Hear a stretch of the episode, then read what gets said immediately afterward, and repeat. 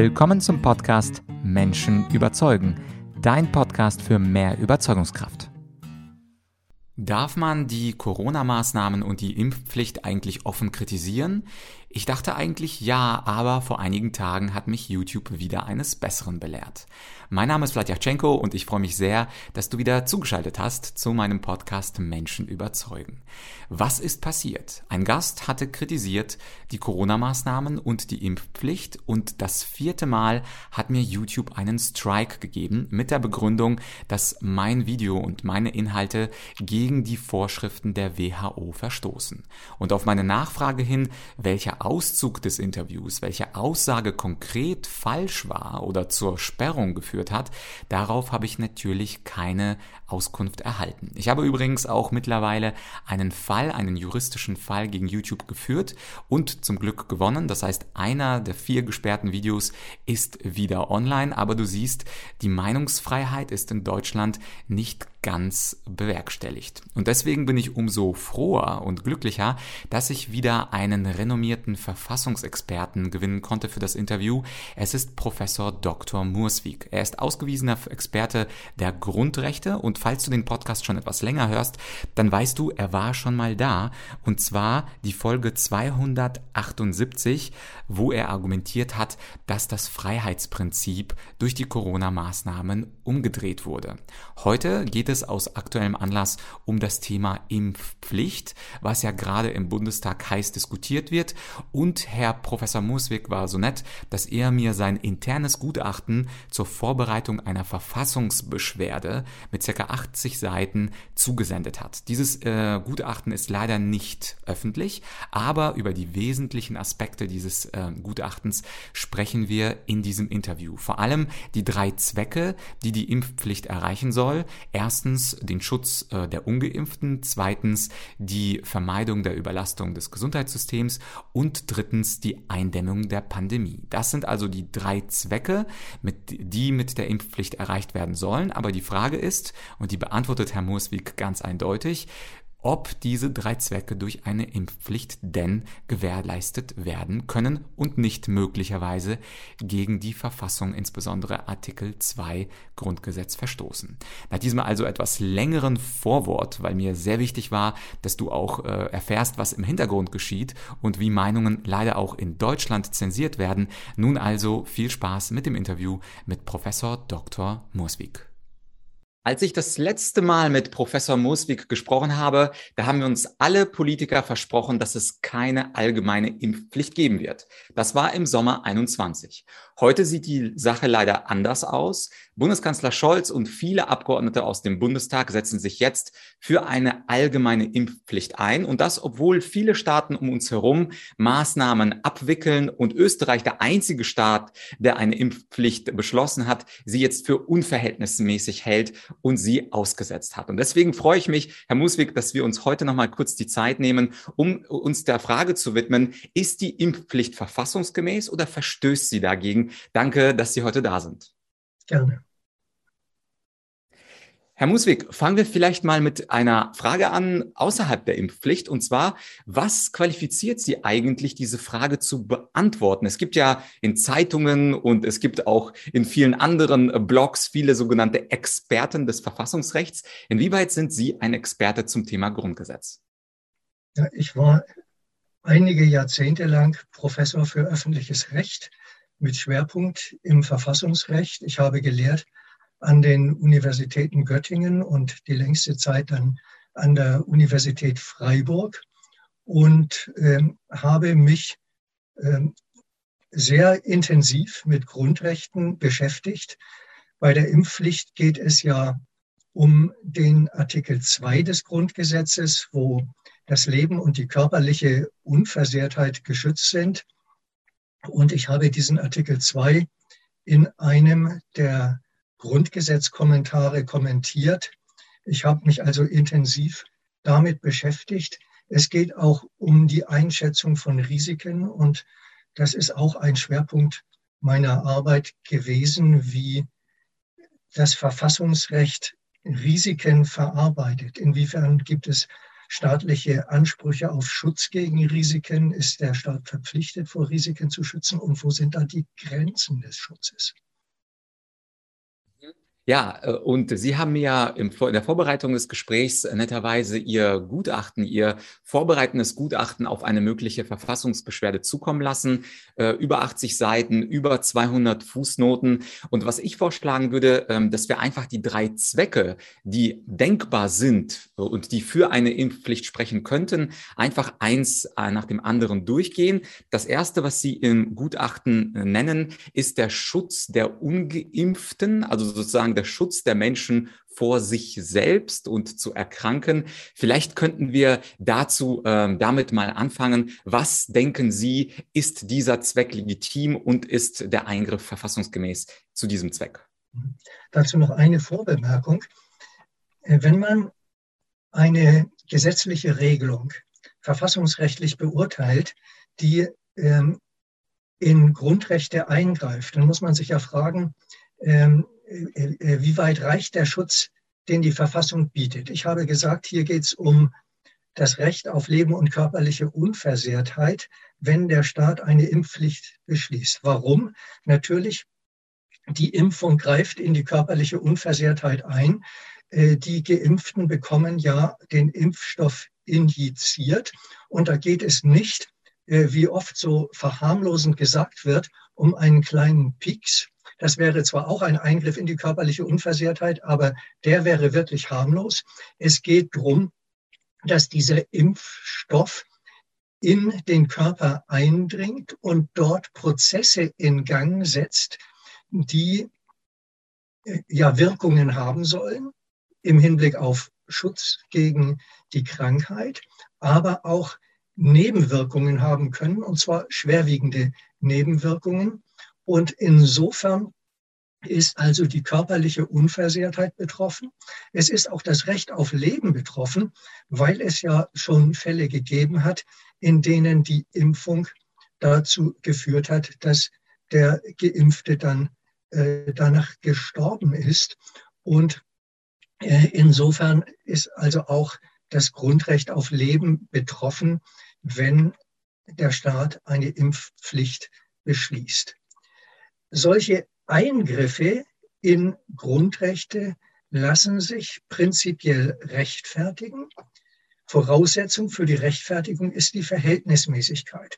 Und ob ein Eingriff in ein grundrechtlich geschütztes Gut verhältnismäßig ist, das kann man nur beurteilen, wenn man das Ziel kennt, dem dieser Eingriff dient. Der Staat muss also ein Ziel formulieren, das er anstrebt. Und dieses Ziel muss, das ist die erste Voraussetzung für die Rechtfertigung des Eingriffs, verfassungsrechtlich legitim sein. Das heißt, das Ziel als solches darf nicht gegen die Verfassung verstoßen. Und wenn wir uns jetzt das Ziel ansehen, das Sie gerade angesprochen haben, der Staat will die ungeimpften, die er jetzt zur Impfung verpflichtet, schützen, dass sie selbst nicht an Covid-19 erkranken oder sogar daran sterben. Dieses Ziel ist als solches verfassungsrechtlich illegitim. Denn die Verfassung schützt mit Artikel 2 Absatz 2 das Recht des Einzelnen selbst darüber zu bestimmen, welchen Risiken er sich aussetzt oder sie sich aussetzt das ist die individuelle Autonomie des Menschen im Hinblick auf seinen Körper, im Hinblick auf seine Gesundheit.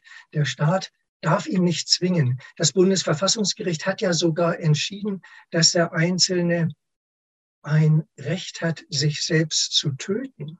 Also der Staat darf ihn gar nicht an irgendwelchen Dingen hindern, die er selbst für möglicherweise gesundheitsgefährlich hält. Und er darf ihn also nicht zwingen, äh, sich durch eine Impfung gegen Covid-19 zu schützen. Diese Zielsetzung ist also von vornherein grundgesetzwidrig, verletzt den Einzelnen in seinem Grundrecht aus Artikel 2 Absatz 2. Und ich nehme an, dass diejenigen, die jetzt eine Impfpflicht durchsetzen wollen, das auch wissen und diese Zielsetzung nicht zur Rechtfertigung ihres Gesetzesvorschlags verwenden werden. Sodass also man sich fragen kann, welche anderen Ziele kommen noch in Betracht. Und das nächste Ziel, das ja ähm, in der Diskussion von vornherein äh, eine Rolle gespielt hat und im Zentrum äh, der Überlegungen auch des Lockdowns und anderer Corona-Maßnahmen gestanden hat, ist es äh, die Überlastung des Gesundheitssystems, insbesondere der Intensivstationen, zu vermeiden. Man hat ja die Befürchtung, dass durch eine Vielzahl schwerwiegender Covid-19-Fälle eine systemische Überlastung der Intensivstationen entstehen könnte. Das bedeutet, dass so viele Corona-Patienten die Intensivstationen überschwemmen, dass es nicht mehr möglich ist, sie angemessen zu behandeln. Und wenn das nicht mehr möglich ist, dann kann es ja äh, zu dieser äh, höchst problematischen Situation kommen, dass die Ärzte entscheiden müssen, wen retten wir und wen retten wir nicht. Das nennt man Triage, also diese Notwendigkeit zu entscheiden, äh, wer kommt jetzt auf die Intensivstation, wer kriegt eine Beatmung und wen können wir nicht beatmen äh, und wer muss sterben aus diesem Grunde, dass die Kapazität der Intensivstation nicht ausreicht. Also diese Situation zu vermeiden, ist zweifellos ein verfassungsrechtlich legitimes Ziel, das der Gesetzgeber anstreben darf. Jetzt habe ich äh, bei Ihnen im Gutachten gelesen, dass Deutschland weltweit jetzt in Relation zur Bevölkerung die meisten Intensivbetten in der Welt hat und äh, die, die europaweit die meisten Krankenhausbetten. Und das ist erstmal etwas, wo was einen stutzig macht, weil ja ständig in den Medien vor dieser Überlastung gewarnt wird. Aber wenn man diese Zahlen und dieses, diesen Fakt kennt, dann denkt man, hm, die anderen Staaten, die also weniger Intensivbetten und Krankenhausbetten haben, die ähm, haben ja nicht vor, jetzt nicht mal Österreich, die Impfpflicht einzuführen, zumal ja zusätzlich noch, ähm, was Sie auch schön schreiben, die systemische Überlastung zu keinem Zeitpunkt bestanden hat, also auch nicht in den Wintermonaten. Woher kommt denn eigentlich dieses Bild, was in den Medien immer gezeichnet wird und was natürlich auch durch den Bundesgesundheitsminister befeuert wird, dass wir immer und ewig vor dieser Überlastung kurz davor stehen, also kurz vor der Klippe, wo wir, wenn man sich die Zahlen anschaut, nie an der Klippe gestanden haben? Ja, das ist natürlich ein Bild, das vollkommen verzerrt ist und mit der äh, Wirklichkeit nichts zu tun hat. Natürlich hat es Situationen gegeben, in denen in einer einzelnen Klinik mal äh, die Sache eng geworden ist, dass da die Betten alle belegt waren. Und da kriegen wir dann Bilder in den Zeitungen ge gezeigt und Interviews mit Pflegern, die da am Rotieren sind und die den Eindruck vermitteln, es ist alles ganz schlimm und alles überfüllt. Aber wir haben dann ja auch andere Kliniken und Patienten können verlegt werden.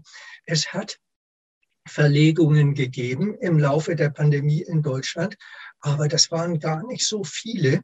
Und ähm, es hat nie ein Problem gegeben äh, in der Hinsicht, dass irgendjemand, der eine Intensivbehandlung benötigte, keine in Deutschland bekommen hat.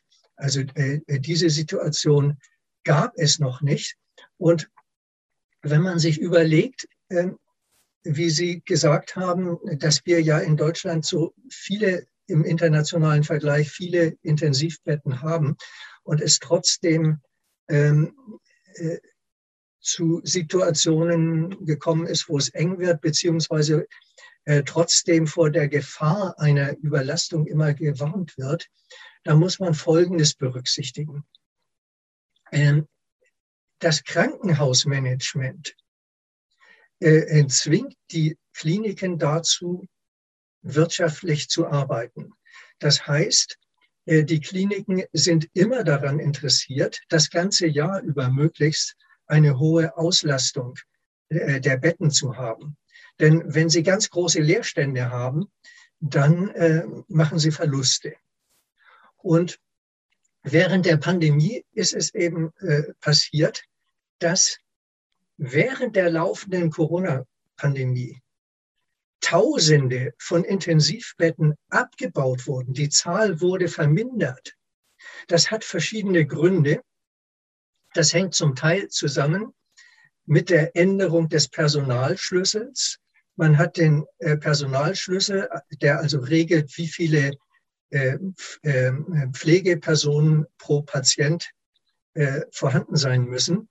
Den hat man geändert ähm, zugunsten einer besseren Versorgung mit ähm, Krankenpflegern. Das ist ja eigentlich sinnvoll. Aber wenn man das in einer Situation macht, in der es eng ist und wo viele äh, Betten gebraucht werden, dann vermindert man auf diese Weise die Zahl der Betten. Und das ist etwas aber, was man regulieren kann. Man kann im Notfall auch den äh, Personalschlüssel wieder ändern und damit eine, äh, die Zahl der verfügbaren Betten wieder erhöhen. Und dann haben wir einen anderen Gesichtspunkt, der auch wichtig ist. Ähm, äh, die ähm, staatliche Regelung für die Finanzierung der Krankenhäuser, die sah im Jahr 2020 so aus, dass sie in irgendeinem Zeitpunkt so umgestellt wurde, dass die äh, Kliniken mehr Geld bekamen, wenn äh, die Auslastung äh, höher als, ich glaube, 75 oder 80 Prozent war. Das heißt, es wurde ein finanzieller Anreiz dafür geschaffen, äh, betreibbare Intensivbetten abzubauen, damit es mehr Geld gab. Weil wenn wir, äh, äh, wenn diese Auslastungsgrenze überschritten ist, dann gibt es eben Zuschläge. Das führt also dazu, dass wir ein Anreizsystem haben, das dafür sorgt, dass die Zahl der freien Intensivbetten äh, einen bestimmten Prozentsatz nicht überschreitet, ganz egal, wie die epidemische Lage ist. Das muss man als Hintergrundwissen haben. Und wenn man das weiß, dann äh, weiß man, dass im Zweifelsfall auch, also wenn es eng wird, auch die Zahl der Betten wieder erhöht werden kann. Und wenn wir jetzt in der Prüfung äh, dieses Ziels weitergehen, Stichwort vor allem Angemessenheit, da schreiben Sie ja unter anderem, dass die Impfungen, und das ist ein heikles Thema, durchaus einen experimentellen Charakter haben und äh, schlauerweise sich die Hersteller der Impfungen eine Freistellung von der Bundesregierung ausverhandelt haben, nicht für die Impfschäden zu äh, haften. Was ist denn aus Ihrer Sicht dazu zu sagen? Hm. Noch eine Bemerkung zum letzten, also mit den Intensivbetten. Also meine verfassungsrechtliche Folgerung aus dem, was ich gesagt habe, ist, dass die Impfpflicht nicht erforderlich ist, um eine Überlastung der Intensivstationen zu ähm, vermeiden, weil eben die Gefahr einer Überlastung gar nicht droht. Und aus diesem Grunde schon kann die Impfpflicht nicht mit diesem Ziel gerechtfertigt werden. Es gibt übrigens noch einen weiteren ganz wichtigen Grund, der dazu kommt, äh, warum die Erforderlichkeit der Impfpflicht zur Vermeidung einer Überlastung der Intensivstationen nicht besteht.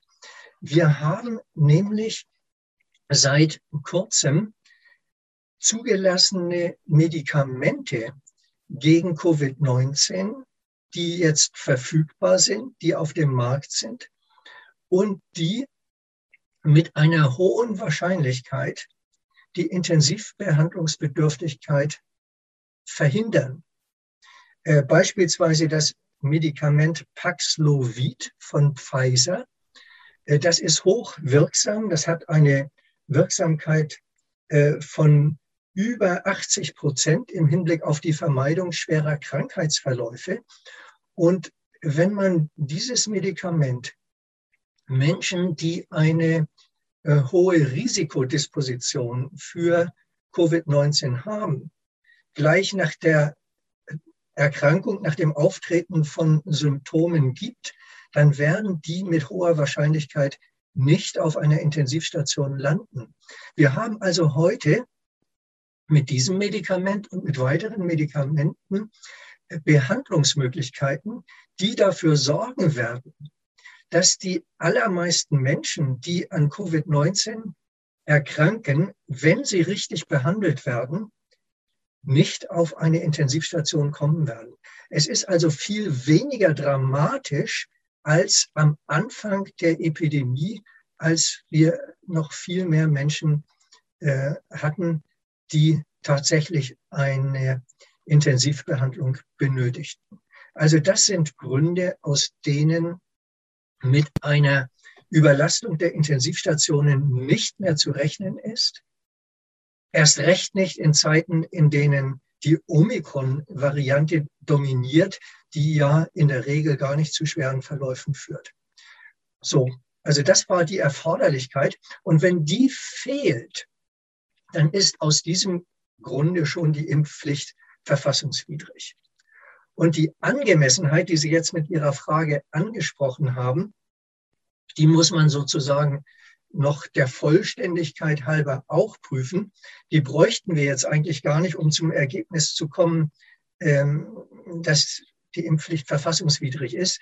Wir prüfen sie aber zusätzlich noch, weil es ja sein könnte, dass die ähm, Situation sich ändert im Laufe der Zeit und ähm, wir doch wieder eine andere Virusvariante kriegen, die zu einer höheren Zahl von Intensivpatienten führt.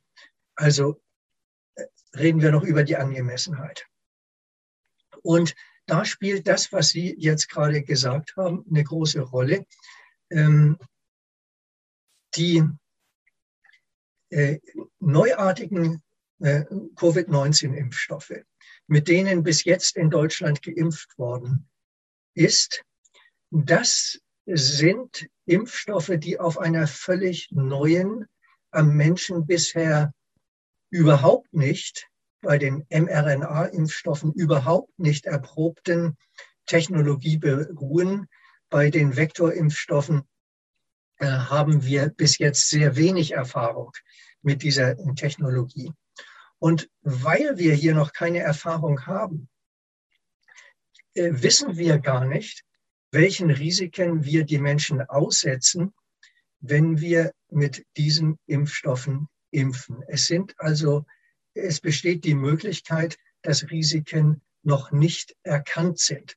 Jetzt wird dagegen eingewendet von den Impfpflichtbefürwortern, dass wir doch seit es die Impfungen gibt, also seit etwas über einem Jahr, Millionen Dosen, viele Millionen Impfdosen verimpft haben und infolgedessen doch äh, Erfahrungen gewonnen haben, wie wirkt sich die Impfung aus, welche Nebenwirkungen gibt es, das können wir doch jetzt beurteilen. So lautet der Einwand. Ähm, dagegen lässt sich einiges sagen im Hinblick auf Langzeitrisiken, die erst nach zwei, drei, vier, fünf Jahren auftreten, lässt sich auf jeden Fall schon von theoretischen Ansatz her unwiderleglich sagen, dass wir darüber gar nichts wissen können, weil das ja noch gar nicht erprobt worden ist. Das ist äh, äh, wir hatten ja im Zulassungsverfahren bei diesen neuen Impfstoffen ein ganz verkürztes Verfahren. Normalerweise dauert die Zulassung eines neuen Impfstoffes äh, sechs bis zehn Jahre. Und das ist jetzt in einem Jahr durchgezogen worden. Das heißt, da konnten gar nicht Langfristerfahrungen gewonnen werden. Das war vollkommen unmöglich. Und auch das eine Jahr Praxiserfahrung, das wir jetzt haben, reicht dafür nicht aus. Also was da noch alles auf uns zukommen kann, das können wir nicht wissen. Insofern haben wir es beim Einsatz dieser Impfstoffe mit einer experimentellen Impfung zu tun. Experimentell insofern, als im Hinblick auf die Langzeitwirkungen die Erfahrungen noch gewonnen werden müssen. Die sind nicht in klinischen Studien, wie das üblich ist, gewonnen worden, sondern sie können erst gewonnen werden, indem wir jetzt beobachten, was passiert.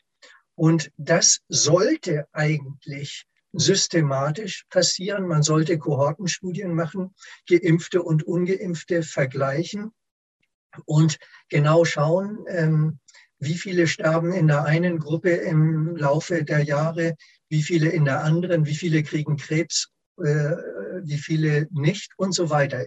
Und äh, daraus könnte man systematische Erkenntnisse gewinnen. Das wird leider überhaupt nicht gemacht. Also es gibt meines Wissens keine solchen systematischen Beobachtungsstudien. Und das ist natürlich besonders schlimm, wenn man ein Großexperiment an der Menschheit macht, indem man Millionen oder sogar Milliardenfach impft mit Impfstoffen, deren Langzeitrisiken man noch nicht kennt und dann nicht mal eine systematische Beobachtung dieser Folgen durchführt. Nur ist es so, ähm, experimentelle Impfungen oder experimentelle Einsätze neuer Arzneimittel sind nicht per se schlecht, man muss äh, unter Umständen so etwas machen.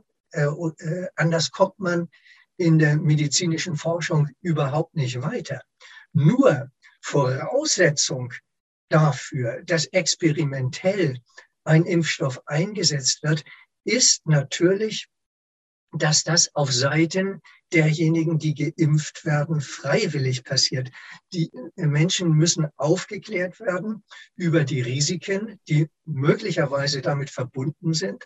Und wenn man diese Risiken noch gar nicht kennt, dann muss man den Menschen sagen, ähm, womit könnte man theoretisch vielleicht rechnen und ihnen erklären, dass wir nicht wissen, ob solche Wirkungen auftreten können.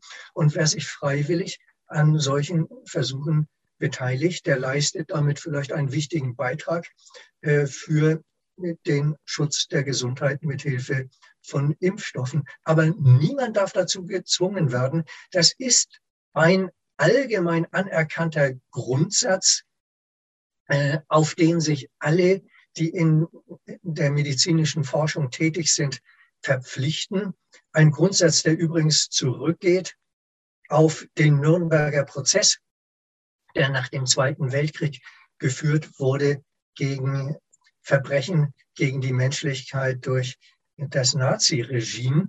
Und da hat es ja äh, viele ähm, Menschenwürde widrige Menschenversuche gegeben, äh, die da von ähm, äh, Ärzten in der Nazizeit durchgeführt wurden. Und das wurde verurteilt durch das ähm, Nürnberger Tribunal, das dann auch ähm, einen sogenannten Nürnberger Kodex formuliert hat, in dem Grundsätze für eine Menschen mit der Menschenwürde vereinbare äh, Behandlung von äh, Patienten äh, verabschiedet wurde. Und auf diesem Nürnberger Kodex beruhen spätere Regeln, äh, die weltweit äh, äh, von Medizinern anerkannt worden sind.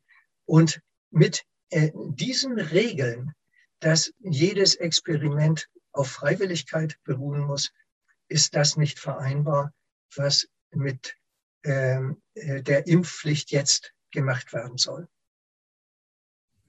Das heißt, um in Ihrer Prüfungsreihenfolge zu bleiben, die Erforderlichkeit ist nicht da und auch die Angemessenheit äh, bei Ihrer Prüfung ist demnach nicht gegeben. Und Sie schreiben in dem Gutachten ja auch, dass es eine, ich zitiere Sie mal, Perversion des Rechtsstaatsprinzips ist, alle ungeimpften als Gefährder anzusehen. Und wenn sich jemand für diesen Gedanken interessiert, wir hatten ja im Juli, äh, also vor circa neun Monaten, darüber gesprochen, diese Umkehrung des Rechtsstaatsprinzips, das können äh, meine Zuschauer gerne oben, ich werde es oben nochmal verlinken, in unserem ersten Interview sich nochmal genau anhören, was das für eine Umkehrung des Rechtsstaatsprinzips genau bedeutet.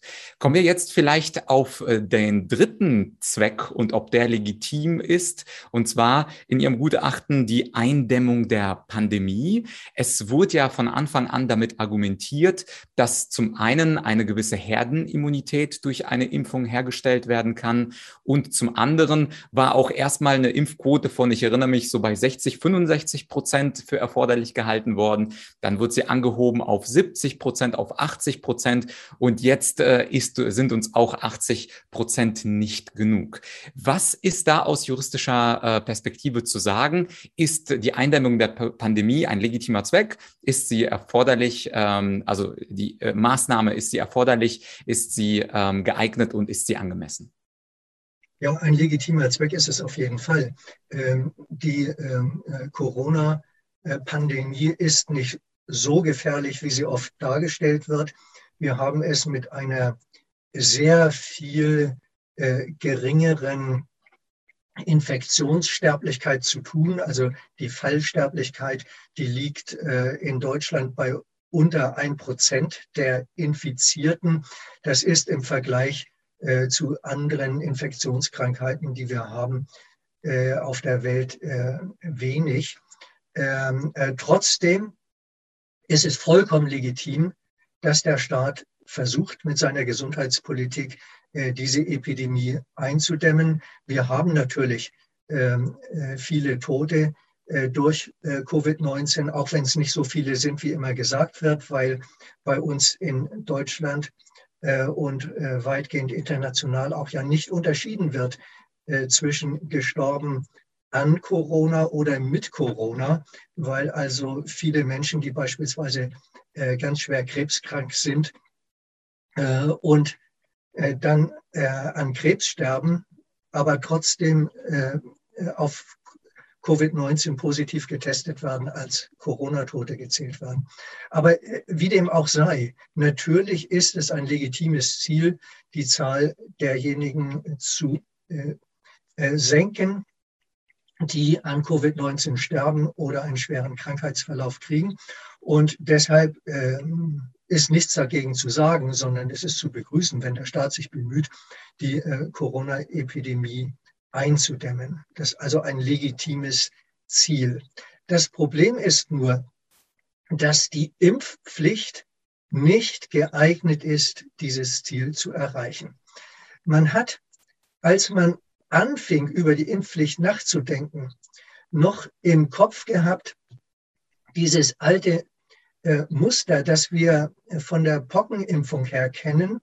Wenn wir die Menschen impfen, dann rotten wir das Virus aus. Das ist ja bei Pocken tatsächlich gelungen.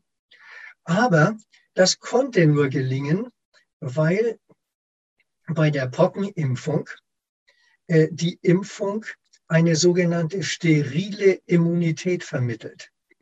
Wenn jemand steril immun ist, dann bedeutet es, diese Person kann sich nicht mehr anstecken und sie kann das Virus nicht mehr übertragen auf andere Menschen.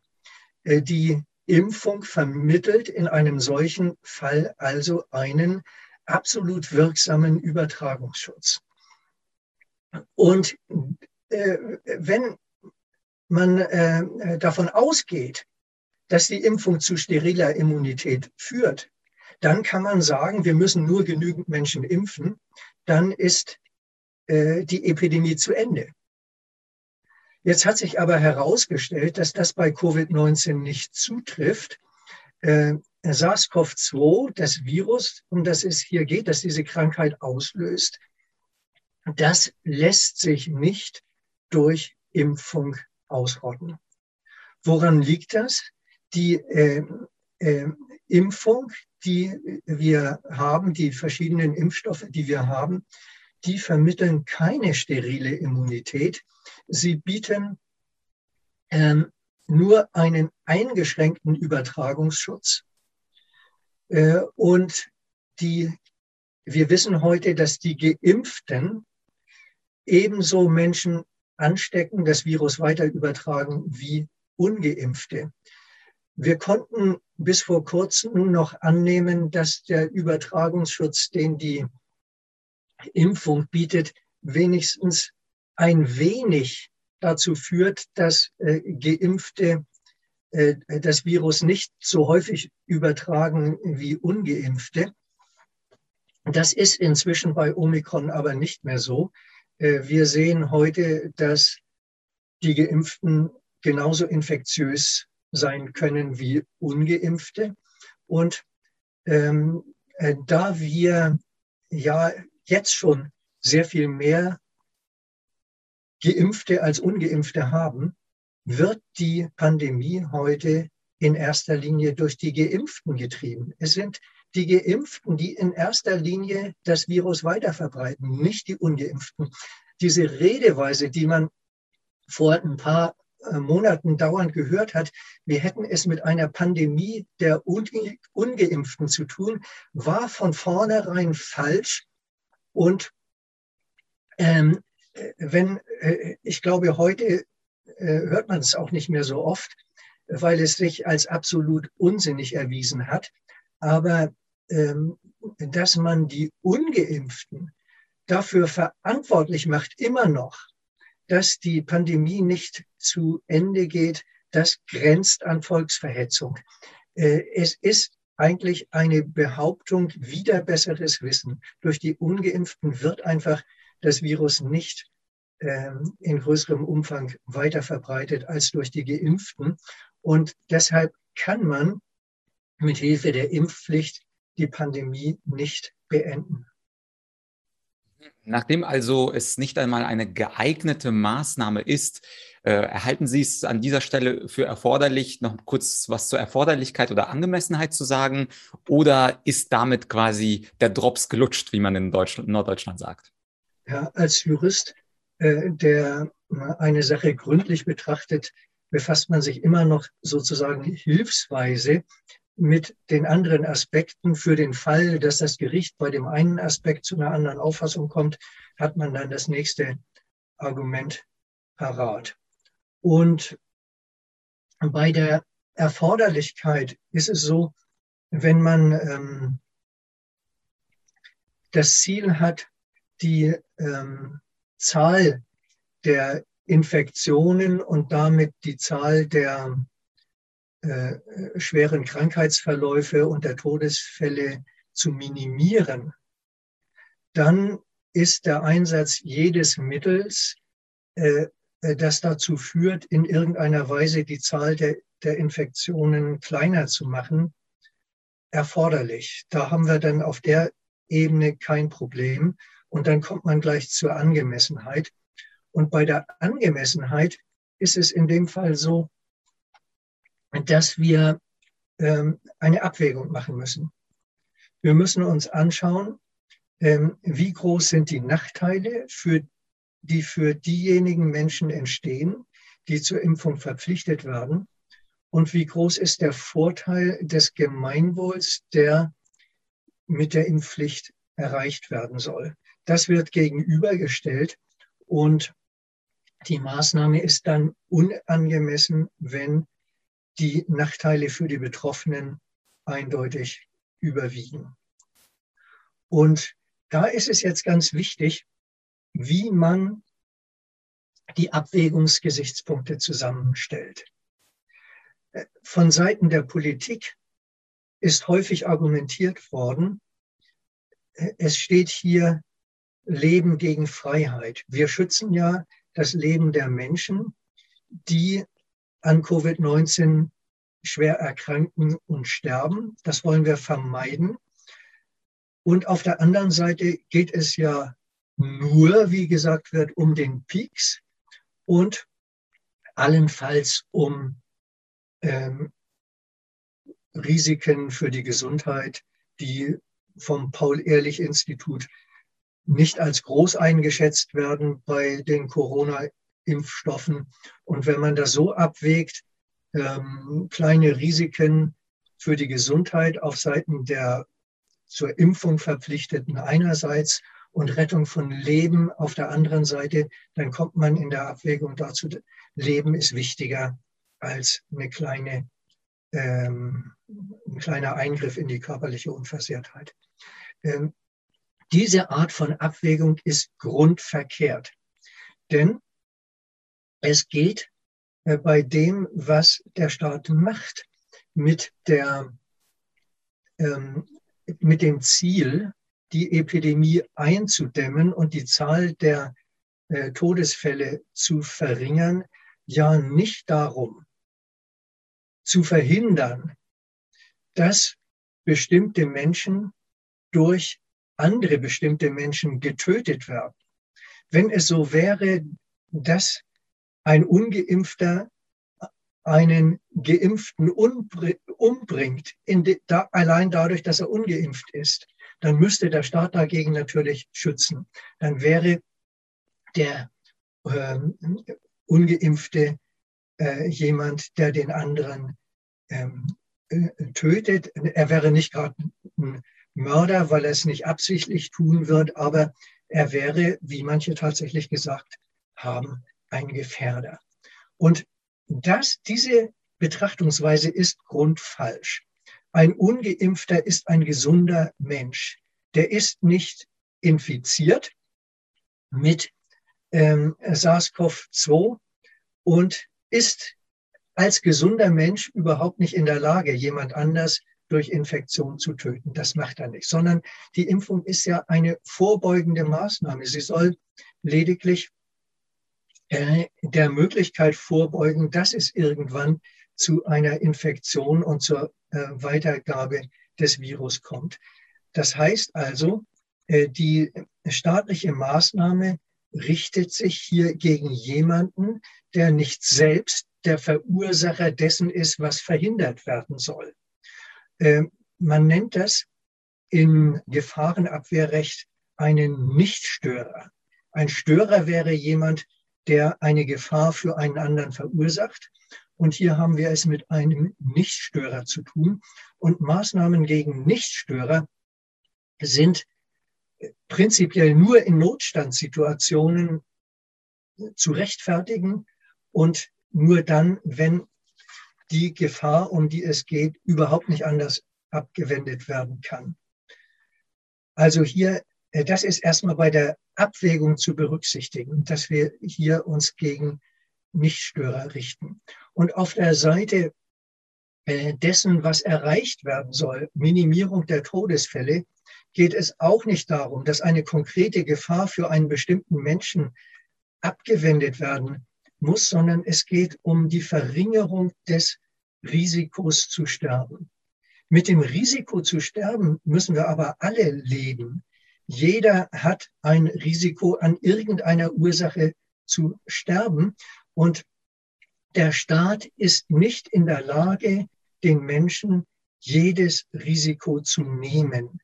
Schon der Versuch, das tun zu wollen, müsste in einen totalen Sicherheitsstaat führen. Wäre, es wäre nur denkbar, im Grunde genommen, das zu erreichen, wenn man äh, allen Menschen alle Tätigkeiten verböte, die mit irgendwelchen Risiken verbunden sind. Wir würden dann in einem vollkommen unfreiheitlichen Staat landen. Das ist etwas, äh, eine, das ist eine, eine Horrorvision, ähm, sich einen solchen Staat vorstellen zu wollen. Was der Staat legitimerweise machen kann, ist lediglich das Risiko zu vermindern, wenn wir hier ein erhöhtes Risiko haben bei der äh, Covid-19-Epidemie. Äh, dazu können sinnvolle Schritte unternommen werden, allerdings Schritte, die nicht sogenannte Nichtstörer in Anspruch nehmen. Und im Übrigen äh, die, äh, die Größe des Erfolgs, der erreicht werden kann, der bemisst sich lediglich in dem Beitrag, den die Maßnahme, die man ergreift, zur Minderung dieses Risikos leistet. Und dieser Beitrag, den die Impfpflicht leisten könnte, zur Minderung des Risikos, dass andere Menschen an Covid-19 sterben, der, dieser Beitrag ist ganz minimal. Das liegt eben dran, dass ähm, der Anteil der ungeimpften an der Bevölkerung ja ohnehin gering ist und dass die Impfung ja äh, praktisch gar nicht dazu führt, dass die ähm, Übertragung des Virus gebremst wird. Bei Omikron führt sie überhaupt nicht mehr dafür und äh, wir können überhaupt über Angemessenheit ähm, nur deshalb noch diskutieren, weil wir theoretisch davon ausgehen, dass es einen äh, minimalen Vorteil bei den Geimpften gibt im Hinblick auf die Weiterübertragung des Virus. Wenn wir von, bei, davon ausgehen, dass bei Omikron überhaupt kein Vorteil gegeben ist, dann fehlt es ja schon an der Eignung, äh, äh, dass äh, die Impfpflicht überhaupt zur Minderung der Todesfälle und schweren Krankheitsverläufe führen wird. Ja, zum Schluss des, des, Interviews noch zwei kurze Fragen. Die erste bezieht sich auf das Argument der Politik, dass es gut ist, äh, sozusagen die Impfpflicht im äh, Handschuhfach zu haben. Und wenn wir sie haben und vielleicht nicht jetzt sozusagen beschließen, es könnte ja sein, dass später eine neue Variante viel gefährlicher sein wird als Omikron. Und dann so das Argument, es ist gut, sie jetzt schon mal zu beschließen, sie dann vielleicht auszusetzen wie in Österreich und dann durch Drücken eines Knopfes plötzlich diese Impfpflicht zu haben, um nicht so in Anführungsstrichen schwach und unvorbereitet zu sein wie früher. Was ist von diesem Schubladenargument zu halten? Nun, auf der einen Seite kann man sagen, es ist nie verkehrt, sich vorzubereiten auf eine äh, Situation, die theoretisch irgendeinmal kommen kann. Man hätte sich ja vor Jahren schon auf eine Pandemie, wie äh, wir sie jetzt haben, mit SARS-CoV-2 vorbereiten können. Da gab es ja sogar Papiere in Schubladen, um die sich nur niemand gekümmert hat.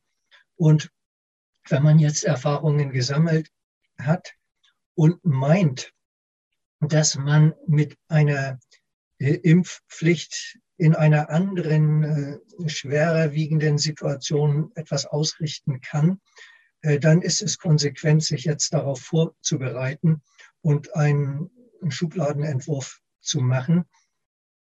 Ähm, ich selbst bin natürlich der Meinung, dass man es nicht machen sollte, weil ersichtlich ist, äh, dass die Impfpflicht überhaupt nicht in Frage kommt bei Covid-19, weil wir es ja, also äh, weil gerade dieser Umstand, dass das Virus dauernd mutiert, dazu führt, dass auch in einem späteren Zeitpunkt äh, die Impfpflicht nicht zum Erfolg führen kann.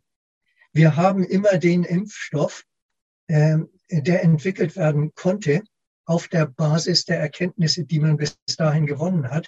Aber wenn der, der Impfstoff fertig entwickelt ist, äh, hat das Virus inzwischen äh, sich wieder weiter mutiert und der Impfstoff ist nur von begrenzter Wirksamkeit.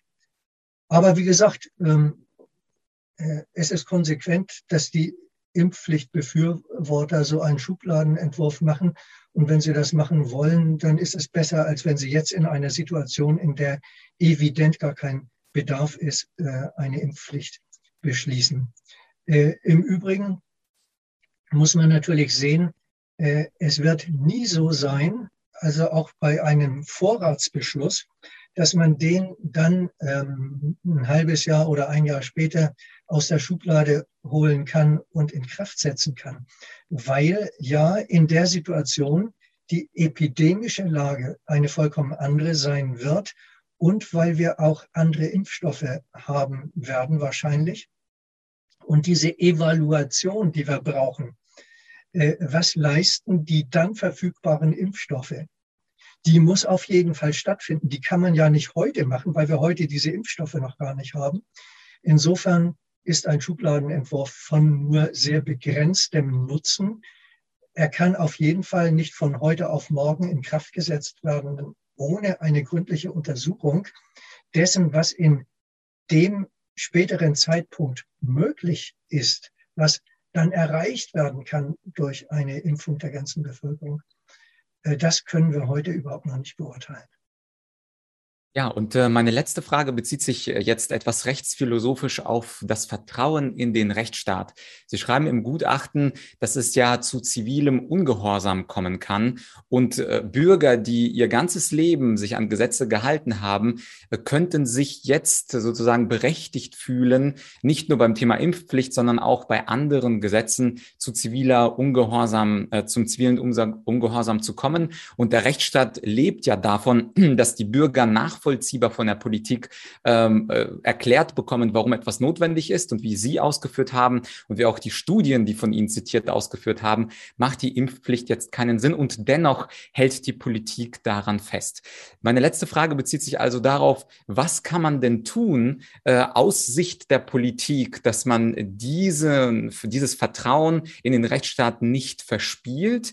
Würde man äh, zur Vernunft kommen und sinnvollerweise sagen, okay, die Situation hat sich verändert, wir ziehen unsere Vorschläge zurück, wobei ich gerade beobachte, dass die Politik ja sagt, egal was die anderen Staaten machen, wir gehen unseren Weg, wer A sagt, muss auch B sagen. Ja, ich glaube, das ist ruinös für den Rechtsstaat. Ähm, wir haben ja das System des Grundrechtsschutzes, das darin besteht, die Freiheit kann eingeschränkt werden aus vernünftigen Gründen des Gemeinwohls, wenn das gerechtfertigt werden kann, auch unter Anwendung des Verhältnismäßigkeitsgrundsatzes. Das wird jeder Bürger einsehen, dass es Freiheitseinschränkungen geben kann und geben muss zu legitimen Zwecken. Aber wenn es evident ist, dass hier Maßnahmen beschlossen werden, die weder geeignet noch erforderlich sind, um ein legitimes Gemeinwohlziel zu erreichen. Äh, und die Politiker daran festhalten, obwohl die Erkenntnisse ganz deutlich sind, dass sich zum Beispiel die Epidemie nicht stoppen lässt durch eine Impfpflicht, dann zeigt es doch, dass die Politiker selbst sich an fundamentale Grundsätze des Rechtsstaats nicht halten wollen, um ihre Machtinteressen durchzusetzen. Und in diesem Fall wirklich ganz, ganz schwerwiegende Eingriffe in die Freiheit der Bürger vornehmen. Ich bin ziemlich sicher, dass die Impfpflicht, wenn sie dann käme, auf großen Widerstand bei den Betroffenen äh, stoßen müsste und dass sehr viele versuchen werden, sich dieser Pflicht zu entziehen, weil sie diese Verpflichtung, äh, die ja ein, einen Eingriff in das Intimste ist, was der Mensch hat, den eigenen Körper und die Vorgänge, die im Körper stattfinden, äh, weil es für diese Menschen unzumutbar ist, einen solchen Eingriff hinzunehmen. Sie werden dem Staat den Gehorsam verweigern. Und äh, das ist etwas, was dann ein äh, schlimmer Kollateralschaden für den Rechtsstaat sein wird. Dass er hier ein, äh, wirklich einen großen Teil seiner Bevölkerung verlieren wird. Die Menschen werden ihr Vertrauen in den Rechtsstaat verloren haben. Sie werden sich in diesem Punkt zumindest äh, gegen den Staat stellen und nicht mehr bereit sein, dem staatlichen Gesetz zu folgen.